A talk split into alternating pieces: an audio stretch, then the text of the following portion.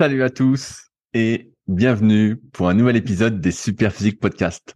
Je suis Rudy, cofondateur du site superphysique.org consacré à la musculation sans dopage que j'ai co-créé en 2009, le 15 septembre pour être exact, et sur lequel vous pouvez retrouver des milliers d'articles, des vidéos et des podcasts afin de vous éviter de faire les mêmes erreurs que moi et d'éviter ainsi de perdre du temps. J'ai également mon propre site, rudykoya.com, sur lequel je propose du coaching à distance depuis 2006, mais aussi des formations en fonction de sa morphoanatomie, c'est-à-dire de vos longueurs osseuses, de vos longueurs musculaires, des livres comme le guide de la prise de masse naturelle et le guide de la sèche naturelle que je vous envoie personnellement chaque semaine de manière dédicacée, ou encore la formation super physique pour les plus passionnés d'entre vous sur méthodesp.rudicoya.com. Aussi, vous pouvez retrouver sur le site Superphysique notre marque de compléments alimentaires destinée à améliorer la santé, dont de nombreux compléments sont bio, et notre application SP Training disponible sur tous les stores afin de vous permettre de savoir quoi faire à chaque séance avec notamment les fameux cycles de progression. Enfin, vous êtes les bienvenus au Super Physique Gym et à la Villa Super Physique à proximité d'Annecy. Mais pour ce faire, il faudra me contacter avec le lien directement dans la description. Aujourd'hui, je suis avec Clément Goudin, que vous connaissez peut-être pour avoir gagné 5 années de suite les Super Physique Games. Pratiquant de force athlétique et notamment champion de France en 2019, il coach depuis quelques années dans le milieu et c'est vers lui que je renvoie toutes les personnes qui ont un objectif en force athlétique. Vous pouvez le retrouver sur son compte Instagram CLTGD1 où il partage ses entraînements presque au jour le jour. Allez, c'est parti. Salut Clément, t'as la forme ou quoi? Salut Rudy, bah écoute, ça va et toi? Bah ouais, on t'avait laissé, euh, tu devais faire une compétition, alors euh, tout le monde est, accroché pour savoir ce qui s'est passé. Moi j'ai suivi ça de près, donc euh, je vais pas spoiler, mais alors qu'est-ce qui s'est passé? Est-ce que t'as battu tous tes records? Non, j'ai pas battu tous mes records, mais c'était pas si mal. J'ai battu mon record au squat, que je n'avais pas battu depuis 2019, donc je suis assez content. Et t'as fait combien? j'ai fait 262,5 et mon ancien record c'était 260. Euh, donc ça paraît pas grand chose, tu vois, mais euh, elle est montée avec un petit peu de marge, tu vois. Il y avait peut-être 65 ou 67. Donc euh, c'est de bon augure pour euh, pour la suite et par rapport à ce qu'on a mis en place. Donc ça c'est plutôt bien. Euh, au bench par contre, bah tu sais, je t'avais dit je m'étais un petit peu fait mal au pec, donc euh, ça avait été compliqué les trois dernières semaines de prépa. J'ai fait que 182,5 alors que mon record c'est 190, donc là je perds un peu de points. Et, au soulevé de terre, j'ai tenté 302,5 avec mon record à 300 et j'ai raté. Donc du coup, je reste sur 290. Euh, après, c'est le jeu des choix de barre. Quand ça passe, tu bats ton record et quand ça passe pas, bah tu retombes, tu retombes plus bas. Quoi. Bon, et t'es, t'es quand même satisfait au final? Bah, je suis bien content d'avoir euh, battu mon record au squat parce que bah c'est surtout tu sais que ça faisait euh, ouais trois ans et demi, quatre ans que quatre ans que j'avais pas battu de, de record au squat. Donc ah putain, euh, quatre ans, ah, putain, ça faisait long. Ouais.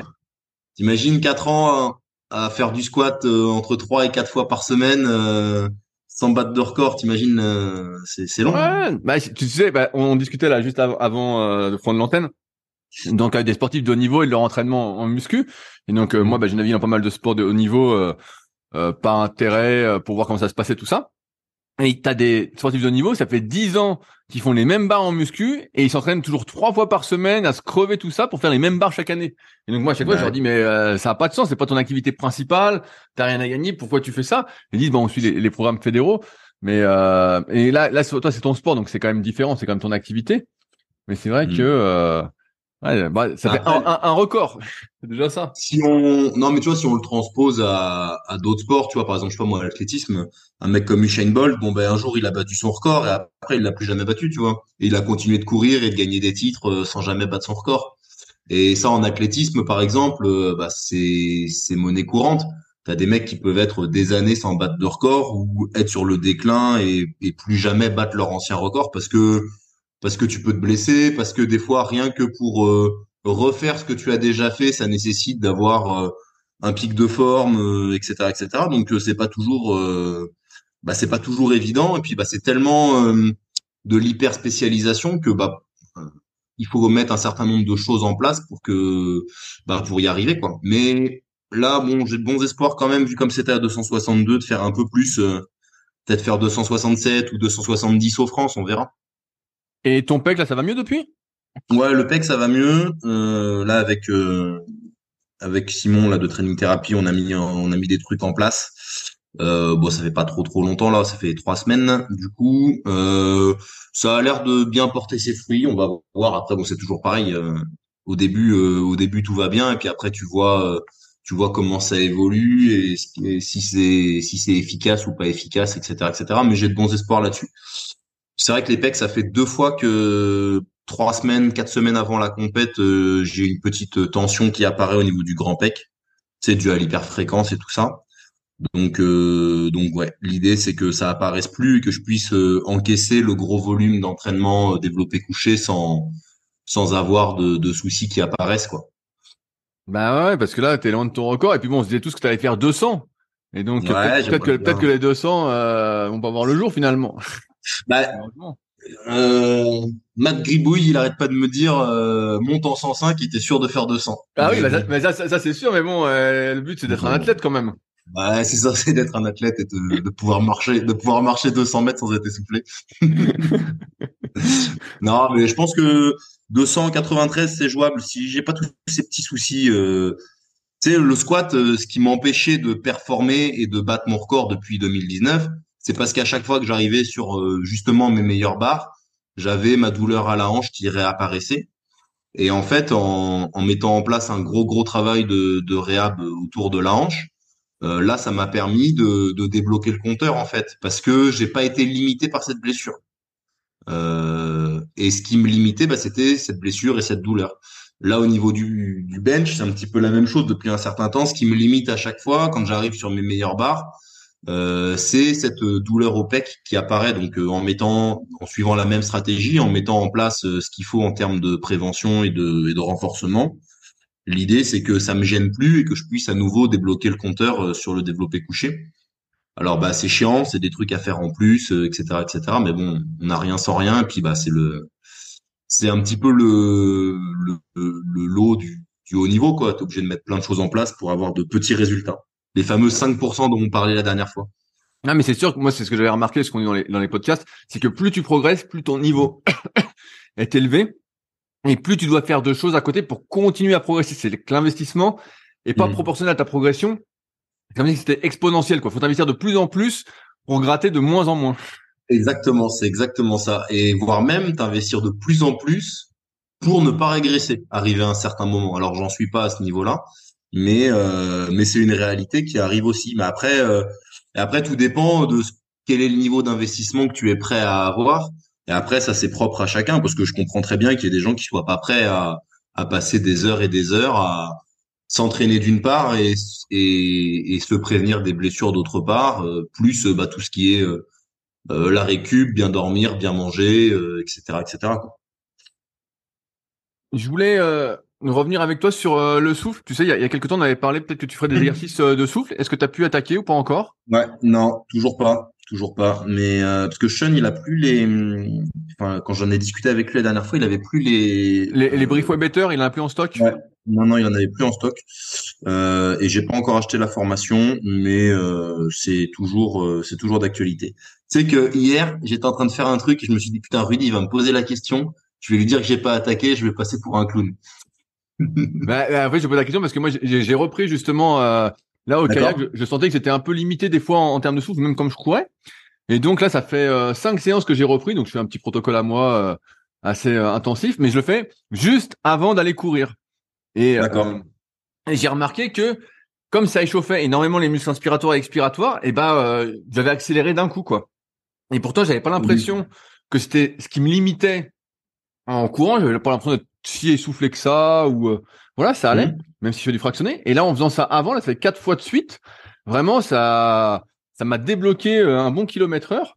Et c'est pour ça que je t'en parle. Et euh, là, pareil au kayak, donc comme j'en fais, bah, j'ai progressé en termes de souffle et je vois que je suis beaucoup moins essoufflé.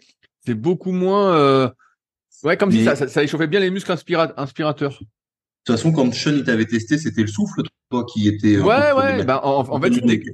Ouais, ouais, ouais. C'était dès que j'accélérais, j'étais vraiment à fond. J'arrivais mmh. plus à inspirer suffisamment d'air alors que jusqu'à une certaine fréquence, ça allait. Mm. Et là, là, j'ai repris, donc euh, je me suis dit, bah, tiens, je sens que ça me limite un peu, que ça me limite. Donc j'étais essoufflé, j'étais un peu comme comprimé, tu sais, dans ma cage thoracique, quoi. J'ai dit, bah, mm. tiens, je vais en refaire. Et euh, vraiment, ça débloque. Et euh, bah, donc, je cherche des, des cobayes. Il faudra des cobayes près de près de moi pour tester avec eux. Mais en échauffement, j'ai l'impression que ça fait vraiment quelque chose. Et l'idée m'est venue parce que les gars à l'UFC, donc en MMA, j'en vois pas mal qui font ça à l'échauffement en fait avec le brief better justement parce que ils partagent pour gagner de l'espace. Ouais, ouais, pour bien échauffer avant, parce que les mecs, ils sont sous tension, ils ont le stress, tout ça. Bah oui. Et vraiment, euh, bah là, pour l'instant, c'est assez, euh, pas Bah, incroyable parce que je vais pas si vite, mais euh, c'est assez intéressant. Ouais. Dans, dans les sports de combat, tu vois, moi je me souviens quand je faisais du judo, euh, euh, au début, je m'échauffais pas beaucoup, tu vois. Quand j'étais vraiment gamin, tu vois, je venais d'un petit club et on n'avait pas un gros échauffement parce que notre coach il disait faut pas trop vous fatiguer et tout. Et en fait, je voyais les, les mecs qui étaient un peu meilleurs, ils se mettaient la race à l'échauffement avant les compètes, mais vraiment, tu vois, ils allaient très haut en intensité. Euh, et après, bon, moi j'ai évolué un peu à un meilleur niveau avec des gens meilleurs. Et en fait, euh, c'est ça qui ressortait, c'est euh, faut que tu arrives sur le tapis, tu vois, au moment de ton combat, faut que tu sois déjà euh, euh, à fond dans le sympathique, quoi, tu vois, au niveau de ton système nerveux. Donc avec le cardio qui est déjà quand même bien haut, mine de rien, euh, et euh, déjà un petit peu en train de transpirer, en étant vraiment prêt physiquement. Et je pense qu'au niveau euh, respiratoire, c'est un petit peu la même chose. C'est-à-dire que l'effort, il est tellement violent sur euh, de, des sports de combat type MMA et tout que faut que tu sois prêt tout de suite à monter dans les tours et pas que tu te retrouves à bah, avoir une première minute où ça va et après tu as une dette de ouf et que tu n'arrives pas à rattraper et que tu, tu buffes pendant tout le combat quoi. Mais non, mais tu vois, bah, pareil, je regardais plein de vidéos sur l'endurance là de Véronique Bia que j'ai partagé la, la, semaine dernière sur Leadercast et euh, elle montre bien bah, les facteurs limitants entre guillemets de la VO2 max et donc elle montrait bah, ce qu'on sait le système cardiovasculaire, t'as tes transporteurs, donc tout ce qui est hémoglobine, tout ce qu'on savait aussi, tout ce qui est mitochondrie capillaire au niveau local, et elle disait votre capacité à inspirer suffisamment d'air et expulser suffisamment de CO2. Et donc, euh, et donc ça, c'est vrai que c'est un truc qu'on travaille jamais, et j'ai l'impression que ça fait quand même quelque chose euh, de le de le bosser en tout cas. Donc, euh, d'accord. Après, c'est toujours pareil. Je pense qu'il y a une implication directe sur tout ce qui est cardiovasculaire, parce que bien bah, sûr. toi, t'as besoin de tu as besoin de plus d'espace pour euh, bah, pour mieux respirer en fait et, et prendre plus d'air et expirer plus de CO2. Après sur euh, le, la force, nous on est plutôt à essayer de enfin, on n'a pas la même utilisation des muscles respiratoires. Ah ouais, c'est pour ça que je te demandais si tu avais testé ou pas encore. Voilà, nous on cherche pas forcément à gagner de l'espace parce que gagner de l'espace ça nous aiderait pas forcément. On cherche au contraire à avoir plus de rigidité et presque pour avoir plus de rigidité, il faut avoir un peu moins d'espace ou alors des muscles qui sont beaucoup plus forts pour euh, euh, en termes enfin c'est pas les mêmes types de contractions en fait. Donc c'est pour ça où je suis curieux en fait de savoir si euh, que l'implication sur le tout ce qui est euh, cardiovasculaire elle est nette directe et indiscutable. Mais après sur tout ce qui est sport de force euh, je suis pas sûr et c'est une vraie question en fait que je me pose. Ouais ouais bah c'est pour ça que moi aussi j'étais intéressé de savoir où t'en étais ouais, pour, vais... pour, pour, savoir parce que c'est vrai qu'il y a très peu de personnes qui finalement testent ou sont aussi impliquées que tu peux l'être euh, dans mmh. tout ce qui est prévention, entraînement de power et tout, du moins de ce qu'on voit. Et euh, pareil, qui sont aussi impliqués que moi dans mon entraînement là pour le kayak, pour voir euh, plein de trucs à côté, pour essayer de progresser. Donc euh, c'est toujours difficile. Tu sais, c'est comme quand il y a les études, ils disent ah voilà voilà la conclusion et puis tu regardes l'étude est complètement bidon parce que ah finalement il bah oui. n'y a pas grand monde qui s'entraîne vraiment. Là j'ai j'ai vu une étude euh, là il y a pas très longtemps et tout sur le soulevé de terre, euh, bon un, un, truc voilà. Et tu regardes le groupe test, euh, c'est des gens qui avaient un max à 120 kilos, tu vois. Au soulevé de terre? Ouais. Ah merde. Donc alors forcément tu te dis bah la conclusion elle est bidon parce que si le mec il a un max à 120 kilos, c'est que du soulevé de terre il en a fait trois fois dans sa vie. Ouais, Donc, ouais, en fait, il en a peut-être jamais fait. Euh, ouais, est, ou peut-être même jamais un fait. Peu, un... moi, je me souviens de types qui étaient vraiment nerveux. Des fois, ils faisaient 180, 190 en première barre. Hein. Ah oui, bien sûr, un mec qui a fait un peu de sport, un peu de muscu, tout. Moi, j'ai vu des, des lanceurs de marteau faire 250 la première fois qu'ils font du soulevé de terre. Alors, c'est des mecs qui faisaient déjà de la muscu, ils faisaient déjà des trucs, tu vois, depuis longtemps, ils lançaient euh, le marteau, enfin, ils étaient solides, tu vois. Mais première fois qu'ils font un max, 250. Bon, ben, donc euh, c'est pour ça, euh, tu lis une étude, tu te dis ah putain ouais, il y a des trucs intéressants et tout, tu sais sur le les risques au niveau flexion lombaire et tout blabla. Et en fait, euh, tu regardes le groupe test 120 kilos, bah, tu dis bon ok bah, c'est bidon, hop celle-là je, ça sert à rien. Quoi. Euh, parce que ouais tu, tu... et le problème c'est que tu en as trop des études comme ça, donc c'est sûr qu'avec des mecs qui sont qui sont vraiment entraînés, qui s'entraînent depuis longtemps et tout, tu peux vite les voir les les effets. Alors après il peut y avoir du placebo aussi, hein, mais euh, mais tu peux vite voir les effets et les implications.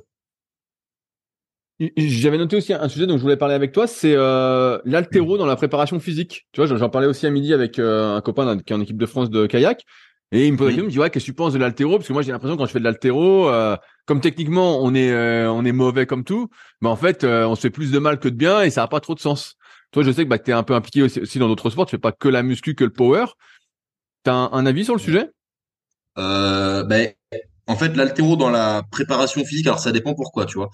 Euh, pour euh, des sports un peu dynamiques, euh, bah, tu vois, on parlait de, lancer de marteau tout à l'heure, tu vois, par exemple, euh, tu sais, où tu as de la force-vitesse, des choses comme ça, donc tout ce qui est lancé, ou même des trucs où il y a de où il y a besoin de détente sèche ou de vitesse ou de choses comme ça, c'est très intéressant. Mais c'est effectivement intéressant si le bagage technique il est acquis. Euh, et c'est bien, tu vois, quand les mecs ils ont fait de l'altéro depuis très jeune et que du coup ils ont été un peu éduqués à bien la faire et tout, là c'est un très bon outil. Par contre, euh, effectivement, le, ratio entre si tu as un athlète par exemple qui n'a jamais fait d'altéro euh, et à qui tu veux mettre de l'altéro, le ratio entre le temps que tu vas mettre à lui apprendre l'haltérophilie et le temps qu'il va mettre à le rentabiliser, euh, des fois ça va être un an, deux ans parce que tu veux lui faire faire que de la technique au début, etc. Et en fait ça va pas lui servir à grand chose. Contrairement au travail respiratoire, par exemple, qui est assez facile d'accès, et tu vas le rentabiliser tout de suite. Ou si tu mets de la zone 2 dans ton entraînement, c'est très facile, tu vas le rentabiliser tout de suite. Donc je pense que l'altéro, ça peut potentiellement être un très bon outil si tu si as quand même un petit peu les bases ou que il euh, y a quelqu'un qui est en mesure de très bien t'apprendre les bases. Mais euh, si ton entraîneur de basket, par exemple, il a jamais trop fait d'altéro et qui dit prend une barre et fait un arraché, oui, ça va être un massacre. mais, non, mais moi, c'est ce que je remarque aussi, c'est que souvent, t'attaques l'altéro, bah voilà, un peu tardivement. Donc déjà, bah, mm. t'as plein de problèmes de mobilité et puis tu t'y mets. Et puis en fait, bah moi je vois, bah dans plein de sports, tu dois le voir aussi. On voit des trucs sur Instagram, des trucs affreux. Tu vois de l'épauler. C'est pas de l'épauler quoi. C'est, je sais pas, c'est. Euh, ouais, c'est du bourrin. Hein. Ouais, c'est de la danse quoi. Tu vois, c'est un truc qui sert à rien entre guillemets.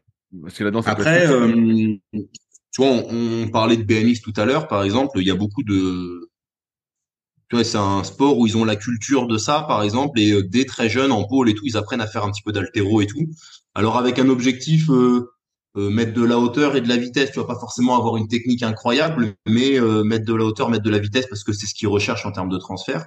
Mais dès assez jeunes, ils apprennent à en faire. Donc si tu veux, après c'est des athlètes qui savent, bah, qui savent bien en faire et qui savent bien le pratiquer, et du coup c'est rentable.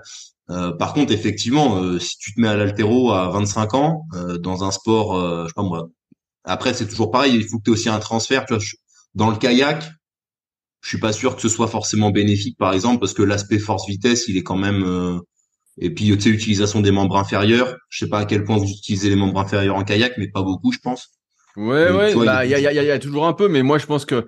C'est pour ça que je te demande ton avis. Je pense que la, la pliométrie ou le travail justement de contraste ou même euh, l'iso inertiel a plus d'intérêt que d'apprendre l'altéro. Sur un sport comme le kayak, oui. Après, tu vois, sur, un sport, euh, sur des sports vraiment où il y a, tu as besoin d'un gros transfert force-vitesse pour les lanceurs, par exemple, typiquement, euh, marteau, euh, javelot. Ouais, ouais, où, où t'as le haut et le bas qui doivent vraiment aller très très vite. Voilà. Là, tu vois, tu vois, par exemple, tu me dis un lanceur de poids, un lanceur de marteau, j'ai envie de te dire, c'est incontournable de faire de l'haltérophilie. Est-ce que tu as, est-ce que tu as déjà testé euh, l'iso inertiel? Non, jamais. Ouais, ben, je sais pas du tout. Moi, je suis en train de m'y intéresser euh, de près. Là, je vais faire un, podcast pour les secrets du kayak exprès là-dessus, parce qu'il y a Gaël de Setup Performance qui a sorti son sa machine d'iso inertiel et donc j'ai plein de questions à lui poser. Il a fait tous les, il a testé toutes les machines sur le marché. Donc moi, j'en ai acheté une petite là, mmh. euh, que d'ailleurs je vais revendre pour en acheter une euh, beaucoup plus chère euh, parce que je vais faire des tests euh, vraiment un peu plus importants sur plein d'athlètes. Et je pense que mmh. celle que j'ai est plus réservée à un particulier ou juste à une personne. Sinon je pense pas que ce soit assez solide pour entraîner plein de personnes. Bref. Et donc bah c'est hyper intéressant si t'as jamais testé. Parce qu'en fait plus tu tires plus ça te ramène, plus t'as une excentrique importante, et après, donc ça, ça accumule ton ta force entre guillemets, et tu veux tirer le plus vite que tu peux ou pousser le plus que tu peux, et en fait, c'est hyper dur. T'essayes d'aller vite, mais tu peux pas. Et euh, j'ai l'impression que tu as un peu les avantages de la pliométrie sans les inconvénients, à savoir sans, sans les chocs. Euh, ouais. Et euh, je, je, sais que Fred Kos, il en a une et qu'il l'utilise pas mal. Lui, il, a, il a une K-Box. Là, moi, je suis en train d'essayer d'acheter un, truc où tu peux justement régler euh, un peu la courbe de force parce que des fois, il y a, sur K-Box, et donc sur d'autres marques, il n'y a pas que K-Box, il y a des trous dans la résistance en fait. Et ah, euh, pour bien en bénéficier, il faut vraiment que ce soit très fluide. Et donc, ouais, euh, ouais qu'il n'y ait pas de trou pour justement que tu vraiment ce truc euh, sur tout le long. Et c'est vrai que c'est mm. assez surprenant au début. Et donc, j'en ai fait un petit peu là-bas. Ça fait quelques séances euh, quand même que j'en fais, peut-être deux mois. Et c'est vrai que tu as un gain en termes de vitesse qui est euh, assez rapide. quoi. Vraiment, tu fais du genre du rowing à un bras avec assis. ensuite tu sens que euh, au bout de deux trois séances, ça t'es vachement plus rapide, quoi. Ouais, qu'au niveau de de la capacité de contraction, c'est meilleur. Ouais, ouais, tu vas beaucoup plus vite. Et ça m'a rappelé un peu les écrits de, de Simon, tu sais, qui lui faisait faire des séances un peu force-vitesse avec des élastiques, tout ça. Oui. J'ai l'impression que c'est pas très populaire en, France dans le Power C. Le, bah en fait, si tu veux, euh, ce que faisait Simons, euh, c'était bien pour l'équiper, euh, mais pour le sans matériel, c'est moins bien dans la mesure où euh, le travail de force vitesse que mettait en place Louis Simons, il était, euh, il était intéressant parce que tu avais énormément de résistance euh, au point entre guillemets facile du mouvement et très peu de résistance au point difficile de mouvement, ce qui correspondait à peu près aux courbes de difficulté que tu avais euh, quand tu utilisais le matériel. Tu vois, quand tu faisais un développé couché, c'était plus facile en bas parce que la combinaison t'aidait énormément et un petit peu plus dur au verrouillage parce qu'il y avait plus l'aide de la combinaison. Euh, et pareil pour le squat avec les bandes de genoux et la combi, etc. Et du coup, le fait d'avoir un gros travail de force-vitesse avec des élastiques ou des chaînes, etc., bah, c'était un, ça reproduisait un petit peu la même courbe de résistance. Et du coup, c'était intéressant. Le problème, c'est que en sans matériel, ça a peu d'intérêt parce que euh, tu es avec une charge très très légère au moment où tu dois mettre le plus de tension vu que t'as pas l'aide du matériel et en fait tu te retrouves à avoir beaucoup de vitesse sur les passages de points critiques alors que en fait euh, dans la réalité t'as pas autant de vitesse sur les passages de points critiques ça te fait pas réellement travailler sur ton point critique. Tu vois? Donc euh, ce type de travail alors il a sans doute des bénéfices potentiels hein, euh, mais tu t'éloignes tellement du spécifique euh, du raw que je il y a très très peu de gens qui le font et mine de rien je pense que le le meilleur juge de l'efficacité d'une méthode c'est le terrain et si tu regardes le terrain dans les, tu prends les 200 meilleurs athlètes euh, sans matériel, je pense que tu n'en as aucun qui s'entraîne avec euh, les principes de Louis Simons ou alors s'ils mettent un élastique, c'est c'est pas pour faire un, un 8 x 2 à 50%. Ouais, ouais. Et, et, et est-ce que euh, si tu n'utilises pas donc d'élastique pour faire la force vitesse, est-ce que tu en vois quand même qu'ils font du travail un peu de force vitesse? Euh, peut-être de manière modifiée, peut-être euh, tu vois vraiment parce que bon, tes mouvements sont à la claque, mais on pourrait imaginer avec une longue pause en bas et essayer d'exploser de manière euh, légère. Est-ce que c'est des choses qui se travaillent ou pas en power? Ouais, Pas pas énormément parce qu'encore une fois, tu t'écartes un peu du spécifique et le truc c'est que quand il y a très lourd, euh, tu vois souvent quand tu veux mettre trop de vitesse euh, sur un squat ou sur un développé couché ou un soulevé de terre au démarrage et tout. Il faut pas mettre plus de vitesse que ce que tu peux contrôler en termes de rigidité et de vitesse. D'accord? C'est-à-dire que si tu mets énormément de vitesse, mais que cette vitesse, ton corps, il n'est pas capable de l'encaisser, eh ben, tu vas avoir des déperditions et toute la vitesse que tu auras mise, en fait, elle va jouer contre toi. Ouais, ouais, tu perds, tu perds techniquement, tu veux dire, tu te désunis, quoi. Voilà, tu te désunis, tu perds en rigidité. Donc, par exemple, au développé couché, ça serait les coudes qui fuiraient un petit peu sous la barre et du coup, tu aurais une trajectoire pourrie et la barre qui sort de son couloir. Et donc, en fait, toute la vitesse que tu as mise, bah, tu l'as mise contre toi. Euh, donc, la vitesse, c'est très bien, mais jamais plus que ce que tu peux contrôler, tu vois. Je, mes athlètes, je leur parle souvent de la de l'ancienne pub pour les pneus Goodrich, tu vois. Sans maîtrise, la puissance n'est rien. Et eh ben, c'était le, le, slogan de la pub. Et eh ben, c'est un petit peu pareil, tu vois. Si t'es pas capable de maîtriser une vitesse, et eh ben, ça sert à rien de la mettre parce qu'en fait, elle va jouer contre toi cette vitesse. Et c'est aussi pour ça que ce travail de d'hyper vitesse, euh, euh, il est assez peu transférable. En force athlétique, du moins, parce que c'est très spécifique. Après, dans un cadre préparation physique, PPG, tu vois, je pense que le travail de Louis Simons avec les élastiques, les chaînes et tout, il est très très pertinent. Et pour le coup, peut-être un peu plus facile d'accès que de l'haltérophilie. Et du coup, ça, ça a un vrai intérêt. En, ce sens, c'est tombé aussi en, désuétude tout ce qui était euh, slingshot et euh, semi-maillot apparenté. Pour ceux qui n'ont pas connu, le slingshot, c'était euh, une sorte de bande élastique qu'on mettait, donc euh, des manchons, on mettait, et quand on descendait, et ben en fait, ça mimait un peu le, mouvement du maillot. Le maillot, ouais. Ça protégeait un peu les bah, parce qu'en bas, il y avait moins de charge, et ça aidait vachement sur le haut du mouvement. Moi, je me souviens, bah, à mon niveau, hein, ça m'avait pas mal aidé pour euh, renforcer mes triceps, entre guillemets, quand j'avais fait 175. je pense que, je pense que ça, peut avoir un intérêt. Euh, de travailler en supramax comme ça. Alors après, avec un slingshot qui est pas trop fort, c'est-à-dire que faut pas que tu aies une assistance trop au-delà de 5 à 10% selon moi. Sinon, après, tu sors trop du spécifique et euh, ça va dégrader un petit peu tes patterns. Mais euh, tu vois, par exemple, le squat avec euh, le reverse band, c'est-à-dire des élastiques accrochés en haut de la cage qui t'aident un tout petit peu, ça peut être pertinent, mais encore une fois, pas sur des trop hauts pourcentages. C'est-à-dire que si tu mets des élastiques de 60 kg de chaque côté, c'est pas pertinent. mais euh, dans une certaine mesure, oui, ça. Mais ça, par contre, c'est utilisé un petit peu, tu vois, euh, le reverse band, le slingshot un petit peu moins parce que ça perturbe ta trajectoire des coudes. Au bench, t'as pas tout à fait la même trajectoire des coudes, tu vois, et tu t'écartes du spécifique.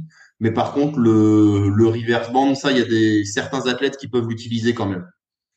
Ou des élastiques de résistance, euh, mais pas pas sur du travail force vitesse. Vraiment sur du travail euh, euh un, peu lourd et en fait c'est juste pour avoir une résistance variable euh, et, et, avoir la capacité à insister un peu plus dans ton mouvement. Ça c'est utilisé, mais pas trop sur les principes de Louis Simons. Tu, tu parles pas mal de, de spécificité, alors je te pousse euh, dessus. À, à part euh, là, si on prend l'exemple du coucher ou du squat, c'est quoi les meilleurs exercices euh, d'assistance alors? Oh, c'est ceux qui fonctionnent pour toi, Rudy. non, mais tu vois, des spécificités, et donc je me dis, euh, ouais, bah, finalement, parce que tu sais, avant on disait, euh, tu fais, je te reviens d'une époque euh, lointaine où tu n'as pas encore de force, mais où euh, je me souviens de Mathieu Pinjot, qui était un, des meilleurs Français à l'époque, bah lui disait pour les triceps, moi, ce qui se transfère bien, c'est de faire du bar au front, tu vois. Aujourd'hui, on se dirait, mais attends, il y a beaucoup mieux à faire que ça. Euh, ou ça pouvait être euh, allez, plus spécifique du coucher serré. Aujourd'hui, j'ai l'impression qu'il faut être encore plus spécifique que ça. C'est quoi euh, la, ouais, la logique aujourd'hui? Déjà, avec du coucher serré, pour beaucoup, tu, tu es trop loin du spécifique. Ou alors, il y en a beaucoup, ils vont faire leur coucher serré, mais resserré de trois ou quatre doigts, pas plus. Ah ouais, donc c'est pas du vraiment du c'est pas du serré au sens où, euh, on l'entend. Pas vraiment du serré au sens où toi et moi on peut l'entendre et comme on l'a appris avec en gros la largeur épaule quoi. Voilà. Donc euh, euh, après malgré tout, bon, euh, je suis pas un fanat du spécifique. Alors enfin, si, mais ça dépend pour qui, quand et à quel point, tu vois. Euh, un athlète euh, qui a déjà une bonne base de force, qui a déjà un bon niveau, qui a déjà construit une bonne masse musculaire et qui a une bonne une bonne base de musculation euh, en amont, euh, je vais être enclin à lui faire faire plutôt du spécifique. Donc, euh, ça va être du, du, développé couché compétition ou alors du développé couché avec une claque longue de 3 secondes ou peut-être un peu de spoto press pour travailler la trajectoire, tu vois, ce genre de choses. Est-ce que tu peux expliquer ce que, ce que c'est du euh, spoto press alors le spoto press, en fait, c'est un développé couché où vous touchez pas la poitrine, vous venez faire la pause à, à peu près à 2 cm de la poitrine et vous repartez sans aller chercher la poitrine. Et en fait, c'est un très bon éducatif pour euh, garder de la tension dans votre mouvement et travailler votre trajectoire. En général, les personnes qui ont des, des difficultés à, au démarrage du mouvement en termes de stabilité ou en termes de trajectoire, j'aime bien leur mettre euh, du, du développé couché avec une claque longue et à un autre moment de la semaine du spoto. En général, c'est un combo qui marche pas trop mal sur les sur les personnes qui ont des, défauts de stabilité ou de trajectoire en bas du mouvement. Euh... Donc, donc ouais, on voit que c'est des mouvements quand même qui sont très très très très proches du mouvement de, de, compétition parce que toi tu es plutôt connu pour euh, justement être en faveur de l'assistance, mais là c'est de l'assistance euh, très très spécifique. Alors après, après ça, ça n'empêche pas, en parallèle de ça, d'avoir par exemple, tu parlais du bar au front ou un triceps extension et d'avoir des exos d'isolation des triceps ou des exos d'isolation à côté. Après, là, on n'est pas tellement sur des variations, on est plutôt sur des exercices d'assistance. C'est-à-dire que nous, on va vraiment différencier les deux. Tu vois, par exemple, euh, euh, les variations, ça va être tout ce qui est développé couché quelque chose. Donc, euh, développé couché serré, développé couché élastique, développé couché, comme tu disais, avec le slingshot, développé couché avec pause longue, développé couché tempo, etc. Ça, c'est les variations. Et par contre, les exercices d'assistance, ça va être bah, les exotriceps, donc euh, barre au front, au front, euh, haute, etc. Euh, ou alors euh, les exos de, de, les exos de un petit peu de pec, donc ça va être euh, du développé couché alter ou du développé incliné alter ou des dips ou ce genre de choses. ça c'est plutôt les exos d'assistance qu'il faut différencier des variations. Je te pose cette question parce que pareil, là on parlait du, West Side et dans le West Side il aimait bien justement varier les exercices, tu sais, limite à, à chaque séance. Mm. Et euh, aujourd'hui, c'est tombé. Est-ce que c'est parce que c'était avec matériel ou est-ce que c'est complètement tombé en désuétude et que les gars en fait étaient tellement dopés que euh, voilà, c'est ça. C'est c'est pour deux raisons. C'est que euh, les mecs de Westside, déjà d'une part, ils étaient euh, gazés à bloc, donc forcément, ils avaient des charges qui étaient monstrueuses, un risque de blessure accru et euh, un système nerveux qui pouvait prendre cher. Euh, concret parce que là on parle de mecs quand même qui avec le maillot avec la combi euh, il jouait sur les amplitudes et tout, il se retrouvait avec des charges qui parfois avec élastique et tout, tout en haut du mouvement, il pouvait avoir 450 ou 500 kilos. Tu vois? Donc l'impact sur ton système nerveux quand tu euh, te retrouves rien qu'à stabiliser une charge comme celle-ci, il est énorme, tu vois, et tu peux effectivement te fatiguer ou te blesser facilement. Or, euh, euh, si tu fais du sang matériel et que tu restes naturel, jamais tu toucheras ce genre de charge, et donc l'impact sur ton corps, il est quand même limité. Et du coup, tu as besoin d'avoir quand même un peu plus de spécifique et moins de variété dans dans ton entraînement, parce que le problème de Westside, c'est qu'en fait, finalement, tu te désentraînes tout le temps, c'est-à-dire qu'un mouvement, tu le vois en gros une fois tous les trois ou quatre semaines et encore. Donc euh, tu peux jamais entraîner réellement un mouvement et tu es tout le temps dans la variation de la variation et le, changement permanent de tout. Et ça marchait bien pour des mecs hyper dopés qui faisaient euh, du, du, de l'équipé, euh, mais en fait le raw quand t'es naturel, c'est tellement éloigné de ça que ça ça a peu de, enfin, il y a aucun athlète qui utilise en fait cette méthode. Ouais, non, non, mais je voulais rebondir dessus parce qu'en en muscu parfois c'est, ça peut être recommandé par certains, mais c'est surtout des gars qui s'entraînent sur machine où il y a peu d'importance sur la synchronisation euh, intermusculaire où, où tu es vraiment sur un travail très très localisé. Et donc là forcément ça se conçoit facilement parce que dès que tu changes de machine en fait, t'as pas tout un apprenti, tu perds pas ton apprentissage moteur, on va dire tu le perds pas. C'est exactement ça. Alors que là, euh, tu, tu, tu, le perds vite, quoi. Sur du libre, euh, tu fais pas ton ah. mouvement pendant dix jours. Tu sens que ah. c'est pas le même mouvement, quoi. Moi, euh, moi, si je fais pas de développé couché compétition, parce qu'en fait avec Westside, tu peux être trois ou quatre semaines sans en faire. Hein. moi, si je fais pas de développé couché compétition pendant quatre semaines, une, une barre, je suis perdu, quoi. Mais vraiment, je... même si j'ai fait du développé couché sous toutes ses formes pendant un certain temps, quoi. après, c'est vraiment pas le même public et c'est en fait il faut presque le voir comme un autre sport. Et euh, Westside Barbell c'est très bien parce que ça a ouvert énormément d'horizons euh, et puis tu sais sur l'aspect euh, être un athlète avant tout parce que ça c'est quelque chose qui mettait en, avant. Il y avait beaucoup de travail d'assistance il y avait euh, du travail cardiovasculaire il en mettait sur les jours de récup pour faciliter la récup et tout. Il y a plein de choses extrêmement intéressantes mais c'est un petit peu comme Marc Gouillot tu vois euh, il a ouvert plein de perspectives il a dit plein de choses vraies mais euh, la méthode pure et dure en elle-même, elle est pleine de défauts, tu vois. Euh, et Westside, c'est un petit peu la même chose selon moi, et c'est pas forcément ce qui, a, enfin c'est pas du tout adapté même pour un quelqu'un qui, qui s'entraîne sans matériel. D'ailleurs, ça va être l'anniversaire de la mort de Louis Simons. Euh, ah merde. Ouais, je crois ah, qu'il est mort. Euh, bah là, ça va faire un an là. Euh, ah, ça, fait, ça fait un an. Ah, ça va, ça passe pas si vite. J'allais dire, putain, ça ça fait déjà plusieurs années, ça va trop vite.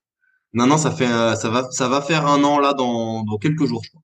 Ouais, moi, moi quand j'étais gamin, bah, je les ai encore. J'avais acheté tous ces DVD. Euh... Ah non, mais après, euh, c'était une... c'était ça, c'était marrant à regarder. C'était vraiment filmé à l'arrache. C'est pas du tout comme maintenant les belles vidéos YouTube. C'est vraiment filmé avec une caméra. C'est tout pixelisé. Euh, ah, mais moi, j'avais tout ça. J'avais poncé tout son contenu. J'avais poncé avec les vidéos de Werner Gunther et tout ça là, parce que c'était, ah c'était les premiers contenus que tu avais en fait. Et euh, alors je comprenais pas tout et tout. En plus c'était en anglais, je comprenais pas l'anglais du tout à l'époque, mais euh, mais ouais, il y avait plein de trucs super. Mais c'est quand même pas aujourd'hui, c'est pas ce qu'il y a de plus intéressant parce que justement il y a il y a plein de trous en fait sur la spécificité notamment. Et ouais, ça, il manque des choses. Et, et donc toi, tu as eu le temps de tester euh, les compètes avec matériel? Non, j'ai jamais fait de compète avec matos. J'ai jamais testé un maillot de développé couché. Ah c'est vrai? Ah euh, putain, bah justement c'était ma question parce que moi j'ai eu l'occasion d'en tester. j'ai connu les euh, les Inzer euh, comment ça s'appelait là? En fait, moi, les phénomènes, les, les, phénomènes qui faisaient vraiment hyper mal. T'as jamais testé Putain, les trucs, ça te découpait. Franchement, t'étais limite en train de pleurer tellement ça te faisait mal. Après, il y a eu les Ragix, les Ragix de Inzer. T'as eu les Katana de Titan, le, le Fury aussi de Titan. Ah ouais, t'as pas testé tout ça? Putain, t'es arrivé juste après alors. Je suis arrivé. en fait, c'est pas que je suis arrivé juste après, c'est que je suis arrivé à euh, quand je suis arrivé dans un petit peu euh, dans la muscu et que je me suis intéressé à la force et que j'ai commencé à m'entraîner type force. Euh, ça existait, mais en fait, ça m'intéressait pas parce que bah tu sais, j'avais le ce côté euh, ouais, mais c'est pas eux qui poussent en fait, c'est pas eux qui forcent. Et vraiment, ça me ça m'intéressait pas, mais pas du tout. Euh, et euh, je m'étais intéressé à l'altéro et tout. Et en fait, bah, quand je suis rentré dans le club, c'est là où ils ont créé les minima sans matériel. Euh, et à la base, j'étais rentré dans le club pour faire de l'altéro parce que l'altéro, bah, pour moi, c'était la vraie force, tu vois, parce que tu n'avais pas le matériel. Et le fait qu'ils créent les compètes sans matériel, je me suis dit, bah non, Clément, tu vas faire des compètes de force, en fait. Et, j'ai fait les France et j'ai commencé comme ça. Mais s'ils n'avaient pas créé les catégories sans matériel, je pense que j'aurais jamais fait de compète de force, en fait. Eh ouais, ben moi, moi c'est pas, bah, c'est pareil pour l'histoire, c'est que moi quand je suis arrivé en salle, il y avait que les compètes avec matériel et donc à l'époque, bah, pour ceux qui n'ont pas connu, un maillot ça coûtait 200 euros et donc euh, si t'étais dans un gros club, on te payait le matériel, si t'avais des possibilités de faire une place au championnat de France en gros, ou tu vois le championnat de France. Mhm. Et donc euh, moi je me souviens, j'étais un peu contre tout ça et puis on m'avait quand même fait essayer un maillot pour voir et je me souviens c'était affreux quoi. Vraiment j'avais, pour ceux qui ont vraiment pas connu, c'était des choses. Déjà il fallait être plusieurs pour mettre le maillot fallait mettre le maillot le plus petit possible en espérant qu'il craque pas sur la descente parce que des fois il pouvait vraiment euh, craquer. Euh, pas mal, hein.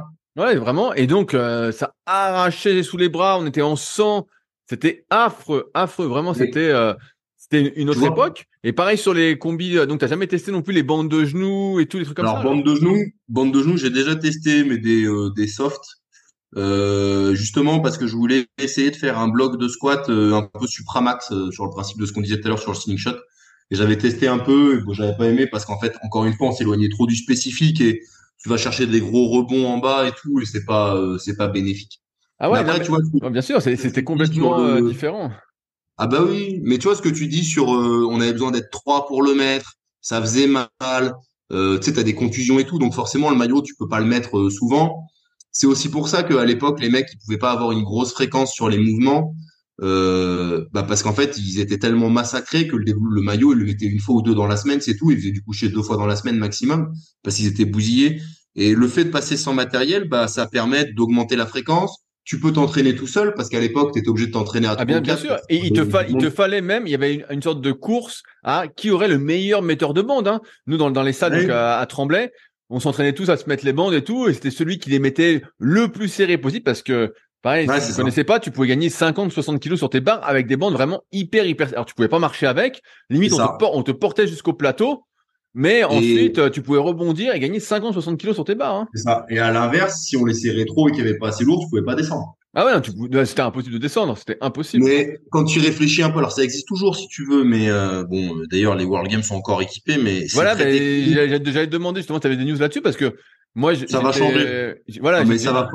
J'étais au championnat, championnat d'Europe à Pilsen en, je sais plus quelle année là quand euh, Fanny et Gilles avaient fait.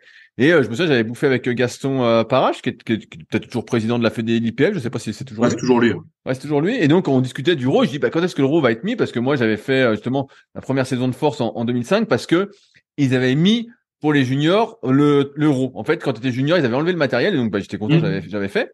Et je lui disais, bah à l'époque c'était 2012, 2013 quand on était à Pilsen. Et je dis, bah quand est-ce que ça va arriver? Et donc ils étudiaient la question. Ils disaient, non mais c'est c'est sûr qu'il faut faire ça. Bon, ça a mis encore quelques années avant d'arriver. Mais euh, c'est vrai qu'avant t'avais pas le choix. Avant, euh, donc entre les bandes, les maillots, parce que tu avais une combi de soulevé de terre, une combi de squat. Alors tu pouvais mettre la même, mais bon, souvent c'était à fond, bah ça. T'avais le nouveau maillot. En fait, t'étais tout de suite à 600 ou 700 balles de matos. Et il te fallait toujours du monde pour t'entraîner quoi. Et c'était ingérable quoi. C'était un sport un sport d'équipe, mais il y en avait qu'un seul qui passait quoi. Et le truc c'est que bah je pense que en termes de business pour les vendeurs de matériel, les sponsors et tout, c'est aussi pour ça qu'ils ont gardé euh, longtemps le matériel parce qu'ils se sont dit que personne n'allait payer pour du RAW. Bah ouais, bah, bah, bah, parce que les, les gars, Titan et Inzer donnaient un paquet de pognon. Ils sponsorisaient toute la fédé quoi. Bah t'imagines à, à 700 balles l'équipement complet, sachant que tu le changes tous les deux ans parce qu'un maillot c'est une durée de vie limitée. Euh, ça vaut le coup. Hein. Mais là aujourd'hui, c'est en train de changer un petit peu différemment parce que si tu veux, bah là, il va y avoir euh, Sheffield euh, ce week-end.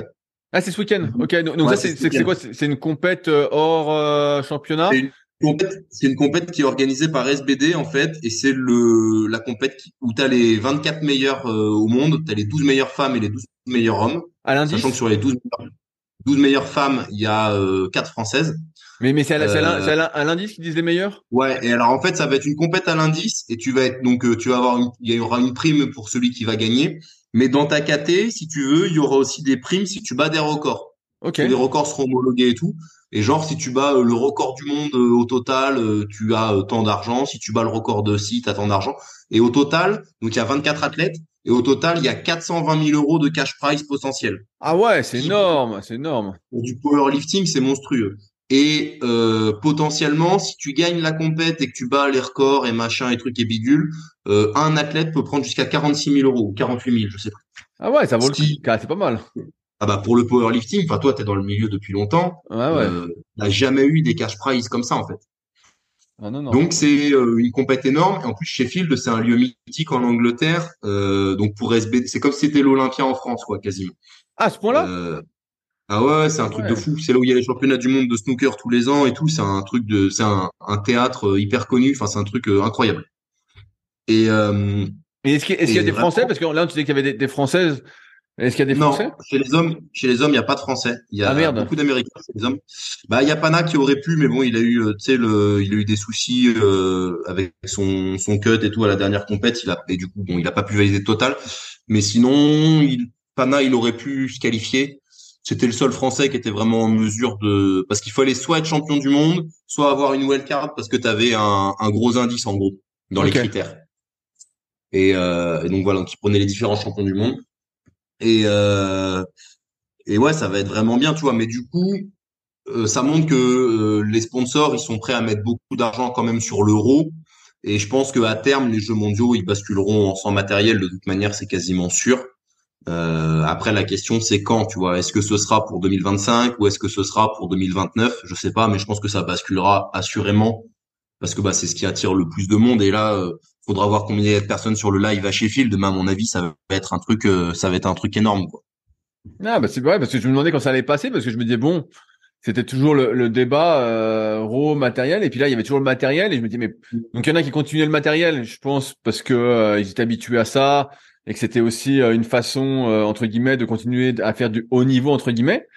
Mm. Mais euh, mais ouais, c'est vrai que maintenant c'est. ça va. De toute façon, ça va tourner un jour. Après, c'est aussi très politique parce que si tu veux euh, à l'IPF, euh, dans les pays qui votent, tu sais, as énormément de pays euh, euh, de l'ancien bloc soviétique. Donc chaque pays a une voix. Et les pays les plus influents, tu vois, c'est des pays qui pratiquent, toi, comme l'Ukraine, la Russie, etc. C'est des pays qui qui pratiquent beaucoup le matériel et qui pratiquent plus le matériel que le sans matériel. Donc c'est aussi politique, c'est-à-dire que ces pays, tu vois, en France, il y a un énorme engouement pour le sans matos, aux États-Unis aussi et dans d'autres pays aussi, en Angleterre, etc. Mais euh, dans des pays un petit peu plus de l'est, c'est un petit peu moins le cas. Et c'est des pays qui votent aussi. Et donc après, c'est des manœuvres politiques, tout ça. Euh, donc faudra voir comment ça évolue. Mais je pense qu'à terme, euh, c'est forcément vers ça que ça va se tourner, parce que on va pas se mentir, euh, des mecs qui arrivent avec les jambes toutes tendues, qui peuvent pas marcher et tout le maillot de coucher où tu as les bras devant, tu ressembles à un âne. Enfin, c'est pas vendeur à la télé et c'est pour le grand public, c'est pas lisible et c'est pas, ça fait pas athlétique en fait. Alors que quand tu vois un mec euh, qui arrive en marchant normalement sur le plateau, qui fait sa barre de squat et tout, euh, enfin ça fait quand même, tu vois, c'est pas Robocop, donc euh, ça, ça a plus de gueule, on va dire, c'est plus vendable. Non, mais bien sûr. Non, mais moi, je suis assez d'accord avec toi. Mon, mon époque, moi, c'était les gars comme Scott Mendelson, euh, mm. Ryan Kennedy. Les mecs, ils mettaient des maillots ouverts dans le dos. Je sais plus, on, disait, triple couche et les mecs, ils gagnaient plus de 100 kilos. Pour ça, ah on, donne des, des références parce que les mecs gagnaient 100 kilos sur leur maxi avec un maillot. C'était un entraînement spécial pour, pour, le maillot. Bah, Mendelson, il a fait 500, il a fait 500 kilos avec le matos et je pense qu'il a jamais fait 300 sans le matos, tu vois. Oh putain, tu te rends compte? Oh. Bah oui, je me rends compte. C'est pour ça que l'entraînement euh, Westside, il a rien à voir en fait. Et c'est pas comparable, c'est pas le même sport. Et donc là, chez Field, c'est la combien d'édition C'est la première édition? C'est la première, parce qu'en fait, il devait y avoir la première édition euh, en 2020, je crois, ou 2021, je sais plus. Euh, ça a été annulé par tu sais quoi, et du coup, euh, du coup, ça s'est été reporté, etc. Et là, ce sera la première édition euh, là. là. Comment, comment ça se passe les contrôles euh, antidopage là-dedans? Je sais pas. Je sais pas, mais après, comme j'allais dire même dans, le milieu de la force au niveau mondial, est-ce qu'il y a vraiment des, ah, des, des, des, contrôles ah, tout, ça? euh, Tout le temps. Bah moi, toutes les compétitions internationales que auxquelles moi j'ai participé ou alors où j'ai euh, coaché. Donc je n'ai fait, j'ai coaché sur une et moi j'en ai fait deux. J'ai toujours vu des contrôles antidopage. Donc euh, voilà. Euh, et de manière générale, euh, sur les compétitions internationales, t'en as tout le temps, vraiment. Et même au championnat de France, moi j'en ai presque toujours vu. Est-ce que tu as déjà été contrôlé? Parce que tu es un peu suspect quand même avec tes performances les mêmes depuis, bah, les mêmes depuis 4 ans On peut dire que tu prends des trucs Ouais, non, j'ai été contrôlé plusieurs fois. J'ai été contrôlé quatre fois en tout. Euh, deux fois quand j'ai commencé au ah, niveau régional plutôt. ah mais bah non mais au niveau régional si tu veux ils me connaissent ni d'Eve ni d'Adam j'arrive je fais les minima France euh, je gagne la compète je gagne l'indice etc etc bon ben c'est c'est suspect donc j'avais été contrôlé à mes débuts Euh, ensuite, j'ai pas été contrôlé pendant longtemps et j'ai été contrôlé au France 2021 et au France 2022. Donc quand j'ai fait quatrième et quand j'ai fait troisième. Par contre, l'année où je suis champion de France en 2019, j'ai pas été contrôlé. Ah mais bon, euh, ils avaient contrôlé ton adversaire qui avait été pris pour euh, dopage. Ils avaient, ils ont contrôlé du coup bah le, le premier du jour qui finalement s'est retrouvé avec cinq ou six molécules différentes le jour du contrôle antidopage. Mais et qui avait dit que tout le monde était dopé donc. Euh... qui avait dit que tout le monde était dopé, cette forme bref on va pas épiloguer sur euh, sur le sujet. C'est pas c'est pas très intéressant. Et, et, donc là chez Phil, on peut le regarder en direct sur le net alors? Ouais ouais, il y aura un live. Et donc euh, c'est quand c'est ce week-end? Ouais, c'est ce week-end, c'est samedi, je crois. Ah merde, c'est en même temps que c'est en même temps que Nevers. Je sais pas si t'as suivi, mais euh, bah, j'en ai parlé peut-être avec toi aussi. là, il, y a, il y a Nevers ce week-end, donc moi je serai. Euh, et je rappelle qu'il reste des places pour Nevers pour ceux qui nous écoutent. Euh, donc bah, au moment où vous écoutez le podcast, c'est vendredi, donc c'est demain et après-demain, donc samedi et dimanche à Nevers où il y a des conférences euh, sur pas mal de thématiques. Il y a aussi sur la force avec euh, Nico Perrault et puis avec Charlotte. Oui. Vedel? Bah, moi, je suis, je suis dégoûté. J'aurais voulu venir. Euh, enfin, j'aurais voulu faire chez Phil. J'aurais voulu venir à Nevers. Et en fait, j'avais calé une formation billard ce week-end-là, mais genre depuis six mois, tu vois. Et et du coup, bah, je donne un je donne un stage de billard ce week-end. Et du coup, je peux bah, faire ni l'un ni l'autre. Mais sinon, je serais quand même bien allé à Sheffield pour voir. Ouais, ça doit être, ça doit être cool pour l'ambiance, quoi. Surtout si ah, c'est que les meilleurs mondiaux. Ça va être énorme, quoi. Bah ouais, les 12 meilleures femmes, les 12 meilleurs hommes, c'est incroyable. Et, donc, les, les, quatre filles, c'est qui? Donc, j'imagine, il y a, moi, je connais, je vois qui est Lia. Euh, bah, il y a Tiffany, euh, Chapon, en la, la 47, qui est, euh, ouais, qui est, elle est assez petite, là, mais, euh, ouais, je vois ouais, qui fait. Petite, ouais, euh, double championne d'Europe, double championne du monde, je crois, un truc comme ça. Euh, Noémie Alabert, Ok, bah elle, ça fait longtemps qu'elle, ça fait très très longtemps qu'elle est là. Elle, je me souviens très bien. Ça fait un moment qu'elle est là, ouais. Donc euh, euh, la petite Jade Jacob, je sais pas si tu vois qui c'est, une 57. Je vois pas qui c'est. Une 57, une métisse qui est hyper forte, euh, qui, qui fait des barres de ouf. Vraiment, euh, moi c'est une, une, de celles qui m'impressionne le plus. C'est quoi, c'est quoi des barres de ouf? Tu peux donner des exemples? Euh, Bah, doit squatter 180, doit bencher 100 et elle, elle va faire dans les 190, 200 au deadlift. Ok, donc en, moins de 57 kilos. En 57, euh, elle a fait 200 en deadlift? Ouais, elle a, non, elle a, oui, elle a fait. Je sais même pas si elle les a pas doublés d'ailleurs. Enfin, Euh, non, non, elle est stratosphérique. En 57, c'est énorme. Et bah, et puis Priscilla en 63. Du coup. Ok. Et elles ont euh, des chances? Ah bah, pour moi, t'en as deux qui seront sur le podium parce qu'en fait tu as Amanda Lorenz euh, qui sera là qui est très forte aussi euh, après Priscilla ça va dépendre parce qu'elle était blessée au dos je crois et je sais pas exactement euh, elle a pas publié grand chose et tout donc bah soit c'est parce que euh, elle est hyper en forme et elle veut cacher et faire la surprise ce que je souhaite et espère soit c'est parce que ça s'est pas trop trop bien passé dans sa prépa et elle fera ce qu'elle peut je sais pas exactement ce qu'il en est euh, après Tiffany, bon bah elle est très forte. Euh, Noémie, elle a fait une bonne prépa et elle est très forte aussi. Et Jade aussi. Donc euh, non non, faudra voir ce que produit Amanda Lorenz, mais normalement les Françaises seront seront très très bien. Comment ça fait qu'on a autant de Françaises et pas de de mecs? Qu'est-ce qui se passe, Clément Les femmes sont les femmes sont plus fortes que nous. Qu'est-ce que tu veux que je te dise? Non, le, le niveau. non mais le l'équipe de France féminine, euh, j'ai un euh, Steph qui est de, de chez toi là, il, quand, parce que j'ai publié un truc sur Sheffield là cet après-midi, il m'a dit euh, l'équipe de France femmes c'est c'est la dream team de 94. Bah c'est un peu pareil. Tu tu sais pas pourquoi, tu sais pas comment, mais les planètes se sont alignées de manière à ce que bah là on est une génération de françaises qui sont stratosphériques et puis il y en a d'autres qui sont hyper fortes. Hein. Tu sais en, en moins de 52 euh, quand tu fais minimum monde au championnat de France, t'es quatrième. Et euh, est-ce que c'est est -ce c'est des filles qui s'entraînent ensemble, tu sais, qui ont l'émulation collective ou pas du tout? Non, pas forcément toutes. Certaines oui, d'autres non. C'est variable. Mais non, mais après en France, t'as une émulation collective euh, à grande échelle en fait, notamment via les réseaux sociaux, parce qu'on peut dire ce qu'on veut d'Instagram, mais je pense que sans Instagram, euh, le niveau en powerlifting, il serait pas ce qu'il est en France comme ailleurs d'ailleurs. Euh, donc il y a une grosse émulation via ça quand même. Et puis il y a pas mal de choses, tu vois, des gens qui se rencontrent. Enfin, c'est un milieu qui est assez ouvert, tu vois. Tu peux t'entraîner assez facilement avec euh, avec les différents champions. tu vas dans une salle, tu sais, c'est c'est convivial, c'est facile de s'entraîner avec les gens. Ouais, Donc tu vois, il y, y a, une grosse, on a une belle génération. Les coachings ont bien évolué. Il y a des qualités physiques bon bah qui sont indéniables et je pense que bah quand tu fais le tout plus bah le, le hasard qui fait que ces filles là se sont mises à la force bah ça ça fait des perfs de ouf quoi mais est-ce qu'on a une chance de t'y voir un jour? Chez Phil bah il y a trois mecs en 80 il y a trois mecs en 94 je crois que le plus mauvais doit avoir un total à 830 moi mon, mon meilleur total c'est mon meilleur total c'est 737 ah merde, il te met 100 kills alors. Ah putain, mais c'est énorme. Ouais. Ouais. ouais. encore, ça, c'est, c'est le moins bon. Oh, non, non, ils sont, arrête, Chance Michel, il a fait 800. Et, et, et, c'est des gars qui physiquement sont comment, sont plus petits que toi? Euh, ouais, il y a Keiko, l'américain, euh, c'est un frigo. Euh, il fait peut-être 1m65 pour 1m65, 93 kills?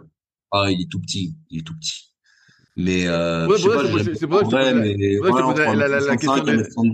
je te pose la question des contrôles parce que là, 1m70, 93 kills. Ouais, après, il est pas, euh, il est pas aussi sec que moi. Hein. Il est, il y a un, peu de, un peu de gras quand même, mais ouais, c'est un frigo. C'est un frigo et c'est un mec qui bench 2,30, 2,40. Euh, voilà quoi. On n'est pas fait oh. pareil. Euh, Chance Mitchell, euh, un autre américain, il fait 370, euh, 380 au deadlift, en ayant des grands bras, mais pas non plus des bras de singe, tu vois. Donc euh, non, c'est des mecs qui sont hyper forts, c'est tout. Hein. Tu peux pas, tu vois, Chance Michel par exemple, il fait 370, 380 au soulevé de terre, et au bench, il doit faire 190, 195. Ouais, ouais, donc il a un avantage au terre, mais au, coucher, c'est bien ce qu'il fait, mais c'est moins c'est voilà, c'est bien. Bah, au coucher, 190, 195, en 93, c'est c'est correct, mais c'est correct, tu vois, pour un bon niveau national. Mais mais euh, mais euh, pour euh, un des meilleurs au monde, c'est pas c'est pas incroyable, quoi. Mais par contre, ouais, il rattrape. Bah, de toute façon, tu rattrapes plus au soulevé de terre qu'au squat. Hein. Hassan, il a construit sa carrière essentiellement sur son soulevé de terre que que sur son bench. Hein. Donc Hassan, pour ceux qui connaissent pas, c'est Hassan El Beghiti, c'est un, des meilleurs Français qui est encore en activité, ça fait plus de 20 ans qui rafle euh, beaucoup, beaucoup, beaucoup de médailles euh, internationales. Chose, ouais. Ah bah c'est sûr. Et, et, et ces gars-là, parce que tu sais, souvent on entend en, power, euh, il faut faire confiance au processus, dans le sens où c'est, euh, tu as ton entraînement, donc tu cycles, on a déjà parlé de tout ça. Et en fait, tu fais confiance au processus pour progresser. Est-ce que ces gars, ils ont un entraînement différent de ce que tu peux faire? Ou finalement, ça se, ça se, ressemble énormément et en fait, c'est juste que bah, ils sont plus doués, quoi ça se ressemble énormément, c'est juste que eux, euh, bah, ils font euh, record tous les deux mois euh, depuis des années, alors que toi, euh, euh tu as des aléas et puis bah, tu fais record tous les deux ans.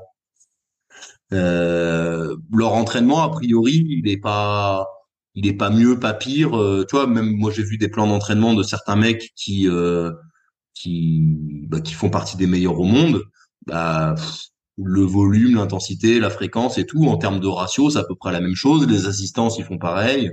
Ça change pas euh, grand chose, tu vois. Euh, celui qui a un entraînement très particulier, c'était leur atout dans 74. Lui, il a énormément de volume, mais genre euh, fréquence, volume, c'est c'est indigeste quoi. Il y a que lui qui peut tolérer ça. On est sur du du 20 séries de squat à la semaine, tu vois. alors pas 20 séries dures, mais 20 séries quand même, et, et pas 20 séries faciles. Mais euh, à part lui, qui a vraiment très très gros volume euh, que je pourrais pas encaisser personnellement, euh, les autres, ils ont un entraînement qui est, somme toute, tu vois, il y a des spécificités, mais c'est juste que eux, ça, ça fonctionne mieux, quoi. Ouais, ouais, non, mais je te pose la question parce que c'est vrai, on dit faire confiance au processus, mais il y a quand même toujours ce truc de la génétique de est-ce que ah tu es plus ou moins doué ou pas, qui fait que le processus va être plus rentable, plus intéressant pour toi que. Moi, je, je coach des gens, je le vois, tu vois. J'ai une fille euh, en, en 18 mois de coaching ensemble, on a fait quasiment 150 kilos de progression, tu vois. Sur le total? Sur le total, c'est pour une fille. C'est énorme, c'est énorme. C'est monstrueux et bon, elle avait pas un niveau incroyable, mais elle avait un, un bon niveau interrégion et là, ça nous a amené à, à valider le minima France un peu facilement, tu vois. Euh, la progression, elle est énorme. Euh, j'ai une fille que j'ai récupérée en coaching il y a pas très longtemps qui vient de l'athlétisme, ça fait moins d'un an. Euh, quand je l'ai récupérée, donc elle vient de l'athlétisme, c'est des facilités. Quand je l'ai récupérée, elle squattait pas à 100 kilos. Euh, la semaine dernière, elle a fait 145 au squat. Ça fait moins d'un an. Ouais, mais moi j'ai remarqué, j'ai eu pas mal de filles aussi qui venaient de l'athlé.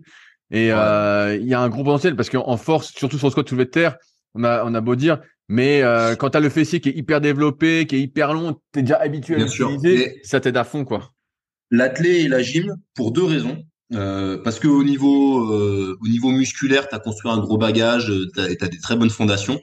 Et au niveau intelligence motrice, tu vois, c'est-à-dire que les mecs qui viennent de l'athlé, qui viennent de la gym et tout, quand tu leur dis faut faire ça, euh, ils mettent pas trois heures à le faire, euh, ils assimilent la correction tout de suite, tu vois.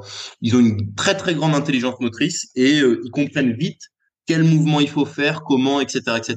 Et même dans les sports de ballon, etc., les mecs qui viennent, euh, qui viennent de l'athlétisme, tu les mets au handball, ils sont très vite très performants parce qu'ils courent vite, ils sautent haut, ils sont bien cortiqués au niveau de comment se déplacer dans l'espace et de faire le truc.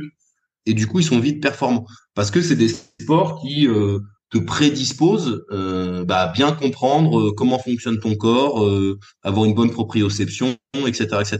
Contrairement à à quelqu'un qui a jamais fait de sport et qui se retrouve à être un peu Google moteur, tu vois, et quand tu lui dis faut faire ci, il arrive pas à le faire. Bah ouais, ouais, non, non, mais moi c'est ce que j'ai remarqué aussi. Euh, là, l'athlète souvent ça te donne des bases et puis la gym, bah forcément, à un moment en, force, bah, avec les types comme euh, Adrien Poinçon ou euh, Alan Grenier, c'était des gars qui venaient de la gym ou même les filles, même les filles à l'époque, j'ai plus les noms en tête de, ma génération, mais elles venaient de la gym et forcément, bah ça allait tout de suite. Euh... Bah Mélo, Antoine. Oui, voilà, bah Mélo, ouais, voilà. Mélodie. Et après, tu as des exceptions parce que si on reprend le cas de Noémie et Priscilla, elles viennent de nulle part, elles ont commencé le sport à 18 ou 19 ans et elles faisaient pas de sport avant. Ouais, ouais, bah. et, euh, et pour autant, bah, c'est des, bah, des mystères, mais, bah, ben bon, c'est des, des tueuses, quoi. Euh, tu vois, Tiffany, c'était une bonne boxeuse, elle vient de la boxe. Donc c'était, elle avait déjà un bagage sportif, mais Noémie et Priscilla, n'ont aucun bagage sportif et, et en très peu de temps, elles sont arrivées à un niveau mondial. Alors après, euh, elles sont arrivées à un niveau mondial en très peu de temps, mais elles ont continué de progresser depuis. C'est-à-dire que là, si elles arrivaient dans le niveau actuel avec le niveau qu'elles avaient il y a 3-4 ans, euh, elles seraient pas compétitives.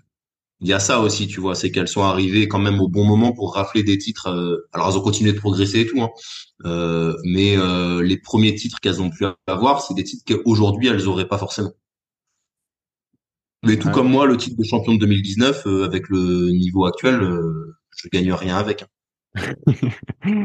bah, ah peut-être le régional. C'est une réalité, un peu plus que le régional quand même, mais euh, c'est une réalité. Le niveau a explosé et maintenant, mais euh, Hassan en son matériel, euh, il gagne rien et pour autant, euh, c'est un des plus gros palmarès de tous les temps, tu vois. bien sûr, ça enlève rien à ce qu'il a pu faire pendant des années, au travail qu'il a fourni, aux qualités qu'il pouvait avoir. Ça ne, ça n'a rien à voir. Non, mais c'est pour ça que je posais la question du processus. On entend souvent ça, et je voulais remettre un petit coup justement sur cette différence de potentiel qui peut exister. Ah de, de, potentiel par rapport à tes antécédents et de potentiel en fait tout court qui ne demande qu'à s'exprimer mais que tu sais pas et qui des fois fait des surprises. Euh, Bien sûr. Après, après pour la plupart des, gens, il y a, pas de surprise hein, malheureusement. Mais... C'est ça. Mais si tu regardes un peu dans tous les sports, euh, en gros, t'as t'as as deux profils de, enfin t'as trois profils de gens qui performent à très haut niveau. Tu vois, t'as euh, les mecs hyper doués, euh, mais pas forcément travailleurs, mais qui, parce qu'ils ont un talent incroyable, ils y arrivent. Ça, c'est vrai dans les sports un peu techniques, tu vois, genre le tennis, le basket, etc., le foot, où t'as des mecs qui sont pas trop bosseurs, mais par contre sont tellement doués, tellement techniques et tout. ouais, en, en athlète, il y, avait eu ça à un moment. Bah, moi, ma génération, notamment avec Atto Boldon, qui démarre l'athlète mmh. comme ça, euh, qui d'un coup qui a une fusée, le gars, il fait vice-champion olympique rapidement. Ouais, mais tu sais, ou, ou, des Richard Gasquet ou des mecs comme ça qui sont pas des bosseurs. Après, tu d'autres types, c'est des mecs un peu moins talentueux, mais hyper travailleurs et qui arrivent via le processus et tout à ben, quand même à battre des mecs talentueux et tout, mais quand même tu sens qu'ils sont vite limités. Dans le tennis, ça serait un peu Henri Mathieu. Et puis après, tu as des mecs qui ont un, talent incroyable, ont travaillé comme des malades, ça se retrouve avec les meilleurs du monde, ça serait un Djokovic, tu vois. Je, vois que tu t'y connais en tennis. Je savais pas que tu étais joueur de tennis aussi. non, mais j'aime bien le tennis. Je trouve que c'est un beau. Parce que toi, toi, t'as, plus le style euh, Cédric Pioline, à mon avis. à, gueuler, sur un cours, quoi. non, non, non, non, non, non, non. Moi, j'aurais été un Paul Henri Mathieu. pas, pas, talentueux, mais travailleur. Mais en attendant. Ah, je, croyais que t'allais dire Fabrice Santoro, le type qui lâchait rien, quoi.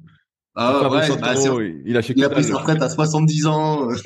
Qu'est-ce qu'il raconte non, mais tu vois, un mec comme Paul-Henri Mathieu, c'est pas le meilleur techniquement, mais il a tellement travaillé. C'est un des seuls qui a emmené Nadal au cinquième set à Roland Garros, tu vois. Euh, T'as trois mecs ou quatre mecs qui ont emmené Nadal au cinquième set à Roland Garros, dont Paul-Henri Mathieu, parce qu'il a, travaillé comme un ouf et que et que c'était un bosseur. Et ce jour-là, ça s'est bien passé pour lui, mais pour autant, c'est pas un mec hyper talentueux, tu vois.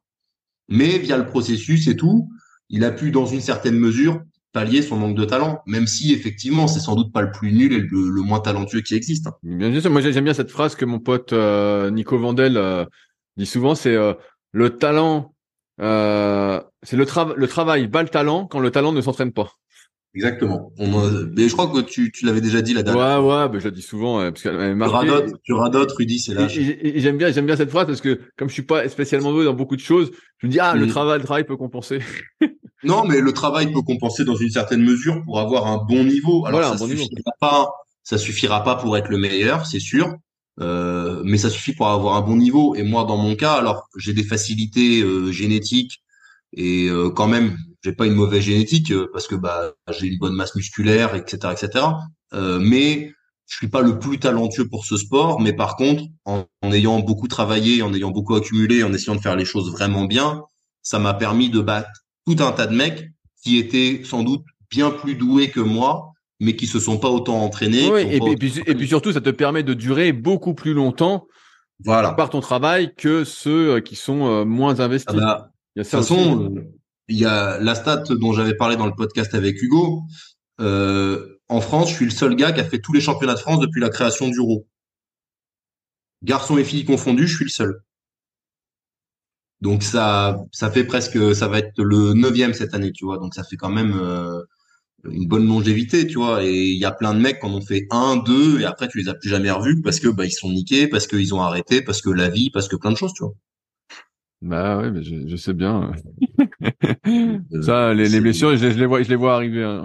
ouais, après, euh, c'est toujours pareil. Quand tu fais de la merde, t'augmentes les chances de te faire mal. Bien hein. sûr, bien, bien sûr. Et puis après, bah, toi, la, la, vie te rattrape, on en a déjà parlé. Et puis après, il faut avoir l'envie de s'investir, de continuer pour gagner 5 euh, kilos par an sur tes barres. Des fois, t'as plus envie. Euh. Bah non, mais moi, je comprends qu'il y ait des mecs. tu vois ce que j'ai fait là, de m'entraîner pendant 4 ans comme un forcené pour gagner deux et demi sur mon squat et être content je comprends qu'il y a sans doute des mecs, quand ils entendent ça, ça les fait marrer. Ils doivent se dire, mais quel tocard celui-là. Il, aurait, mieux, il aurait mieux fait de te mettre à la course à pied, ce Clément. Non, mais, non, mais moi, je, moi, je peux comprendre qu'il y ait des gens qui disent, mais bien sûr. ça? C'est débile. C'est débile. Mais, euh, mais bah écoute, euh, moi quand je vais m'entraîner, je suis content, je prends du plaisir à le faire et quand je mets en place justement, moi ce que j'aime c'est le processus et quand je mets en place des choses, tu vois. Alors je dis pas que de faire ma réhab, euh, des fois ça m'emmerde pas, hein, mais je sais pourquoi je le fais, je sais que euh, que ouais que le, le, jeu en vaut la chandelle et que ça me plaît. Et pour moi, le ratio coût-bénéfice, il est intéressant. Après, je peux comprendre que pour certaines personnes, s'entraîner quatre ans pour gagner deux et demi, ce soit pas intéressant, qu'ils auraient préféré euh, faire autre chose ou aller boire des coups avec, leurs copains ou. Euh, mais bien sûr, bien sûr, mais c'est sûr. Bah, c'est sûr. une question de choix. Voilà, mais c'est sûr qu'au bout d'un moment, moi, c'est un peu ce qui m'a pas décourager la muscu, ça en fait partie, mais quand ça fait euh, trois 4 ans que tu fais les mêmes barres, tu te dépouilles pour pas perdre, quand on faisait les Super Physique Games, à un moment, bon, tu te dis euh, tout ça pour ça, euh, t'es quand même. alors ouais, t'aimes t'entraîner, mais à un moment, t'as pas la récompense, quoi. Tu vois bien que le, le processus marche plus. Alors t'essayes d'autres trucs, t'essayes d'autres trucs. Tu dis merde, j'ai gagné une rep cette année ou deux reps. Tu dis ah, putain, c'est pas beaucoup quand même. Et je trouve même qu'en musculation, c'est encore plus ingrat parce qu'encore toi, tu as la musculation, euh, tu parles de perf là. Ouais, ouais, ouais. Ah non, mais physiquement, c'est pire. Ouais. Mais, physiquement, c'est pire, tu vois. C'est-à-dire que tu vas faire, euh, tu vas faire une année complète euh, prise de masse sèche, machin, truc bidule pour gagner quoi, 3 mm de tour de bras? Ouais, bah, je me, je me, souviens, je me souviens qu'en 2011, j'avais pris mes mensus, j'avais séché entre guillemets, j'avais 98 kilos et je faisais 45,5 à froid. Et j'avais mesuré, genre quelques années après, je faisais 46 à froid. Et je disais, ah putain, tout ça pour ça. Euh, après, j'ai arrêté, après, j'ai arrêté de prendre mes mensus parce que j'ai dit, bon, bah voilà. Ouais, ça déprime. Ça et, donc, et, donc, en fonction du jour, tu dis, ah putain, j'ai pris. Et puis d'autres jours, tu dis, ah merde, j'ai pas pris. Et en fait, t'es toujours pareil. Ouais, c'est ça. Et, c'est pour ça qu'après, en musculation, t'as plein de mecs qui sont tentés par le dopage parce que je peux comprendre que quand ça fait 15 euh, ans que tu fais les mêmes trucs pour avoir euh, le même physique et plus évolué, c'est il y a des mecs qui ont envie d'aller plus loin, tu vois, et de, de franchir le cap. Pour moi, c'est pour ça que tu dois changer, tu dois changer d'objectif, et c'est pour ça qu'on avait fait bah, les Super Physique Games. Voilà, ça. Pour, redonner une marge sur quelque chose, ça n'avait pas vraiment travaillé, parce que sinon, c'est vrai que tu deviens fou. C'est exact, c'est exactement ça en fait. Faut se lancer un un, un, un, truc que t'as pas vraiment fait, ou voilà, et tu dis bah tiens. Ça. Ou ou déverrouiller des, des nouvelles portes et des voilà voilà t'investir plus dans dans le truc euh, pour y aller. Voilà c'est ça. Et c'est là l'avantage de la force, je trouve, c'est que sur un 1RM, c'est plus facile. Enfin, c'est plus facile. Euh, c'est plus visible la progression sur un 1RM que sur un tour de bras, tu vois. et c'est moins frustrant. Et puis bah t'as la compétition et t'as la place à la compétition. C'est-à-dire que même sans avoir progressé, bah tu peux quand même euh, euh, avoir une place ou battre un gars ou etc. Tu vois, c'est c'est moins frustrant. T'as moins l'impression de t'entraîner dans le gaz que quand tu t'entraînes juste pour ton tour de bras. Bah oui, oui, non, mais c'est sûr parce que le tour de bras, au bout d'un moment, c'est vrai que tu prends presque plus rien. Je me souviens, il y a, il y a Euh, un coup, j'avais pris, pareil, je devais avoir 19 ans, j'avais pris 3 cm de bras en 3 ans. Ouais, j'étais dégoûté. J'étais putain, 1 cm par an avec tout ce que je fais. J'étais putain, c'est pas. Mais bon, ouais, après, et encore. a- après ça, ça allait parce qu'après j'ai continué, continué, continué. Mais euh, c'est vrai que euh, les 50 à froid me paraissaient bien loin. Ouais, mais un centimètre par an, c'est pas beaucoup, mais il se passe quelque chose. Mais Ouais, euh, t'as vu, euh, là, là, si tu reprenais tes bras là, tu seras à combien là? T'as envie de Oh, pleurer. oh, bah non, bah là, là j'ai dû perdre au moins 2-3 cm, ouais. Mais voilà, et tu te dis, je me suis entraîné 20 ans en musculation pour au final avoir un corps de, de runner. Ouais, ouais, quand même pas, mais euh... le mec abuse. Mais non, tu non, mais c'est- comme ça? De toute façon, tu vas finir comme ça, Rudy, avec la course à pied, le kayak et tout, tu vas finir tout maigre. non, mais au, au kayak, les gars sont assez balèzes. Ils ont quand même un, un physique. euh, Ils ont Que, des euh, gros- ils, ont, ils ont un gros, gros haut du corps quand même. Mm. Même si c'est pas le haut du corps que j'avais quand je faisais la muscu à fond.